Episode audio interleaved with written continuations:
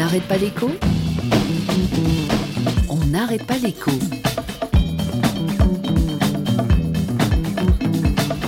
Yves de Camp. La télévision est un cinéma où l'on peut aller en restant chez soi. Allez, pousse-toi.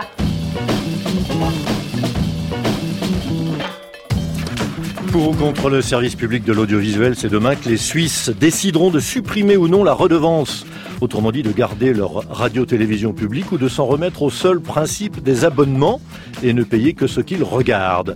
Dans un pays plutôt libéral, cette dernière proposition pouvait paraître séduisante avant que les arguments du non ne s'imposent de façon très majoritaire apparemment dans les sondages. On verra demain les résultats, mais beaucoup de Suisses semblent avoir compris qu'une suppression de la redevance mettrait en péril non seulement les médias publics, mais aussi de nombreuses chaînes régionales ou cantonales de radios et télé privées qui sont subventionnés, sans compter la diversité linguistique du pays qui pourrait ne plus être parfaitement respectée, et puis quid du pluralisme démocratique, de la qualité des contenus et de la production suisse.